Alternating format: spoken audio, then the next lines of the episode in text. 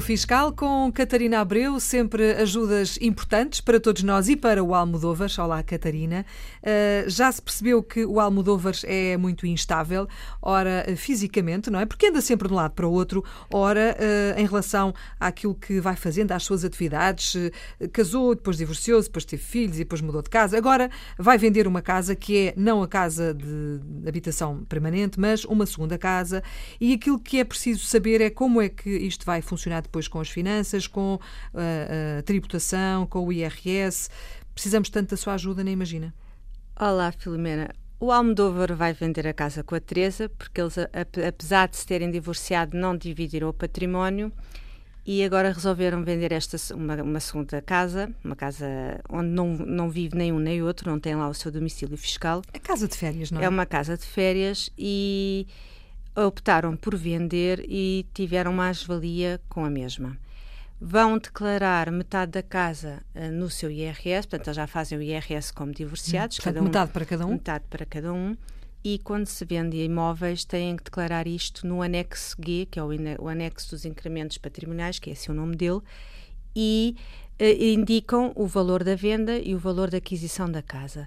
O cuidado a ter neste anexo é que, apesar de haver lá um campo onde se diz qual é a participação que se tem no imóvel, neste caso cada um tem 50%, uhum. tem, tem que se pôr o valor pela metade.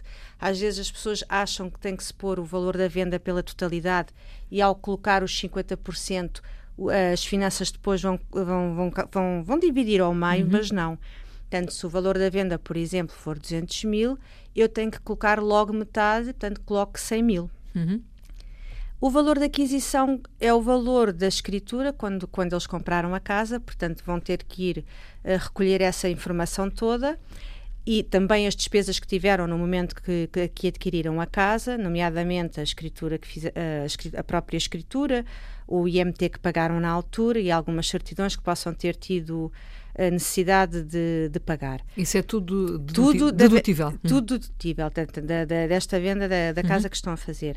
Obras que tenham feito também, desde que estejam com as faturas, também podem pôr na, nas despesas, uh, há uma coluna uhum. deste anexo que tem as despesas dos encargos, também podem colocar. Muito bem.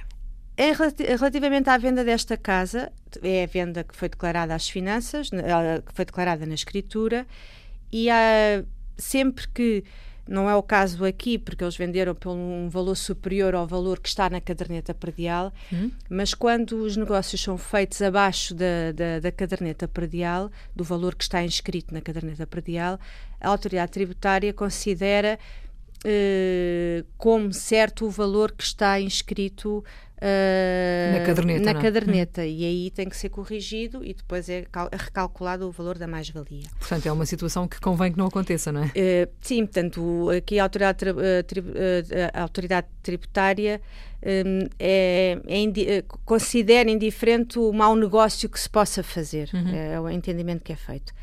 Esta mais-valia depois, como é que é calculada? é metade para cada e depois metade da mais-valia é somada aos rendimentos de cada um e vai-se vai -se encontrar depois a taxa de acordo com o escalão de, do Almodóvar a ter um escalão e depois uhum. é incidido o imposto. E a Teresa é a mesma coisa. Uhum. E, e, e, está resolvida esta está situação? Está resolvida, é calculado automaticamente e, e, cada um paga o seu imposto, que pode ser diferente, não é? Hum. Depende dos rendimentos. Mas como já sabemos e como já conhecemos um bocadinho esta história de, desta família e sobretudo do Almodóvar, ele tem mais qualquer coisa que para resolver, não é? E, para, e que vai acontecer na vida dele e, portanto, vamos precisar da sua ajuda outra vez. Para a semana é o quê?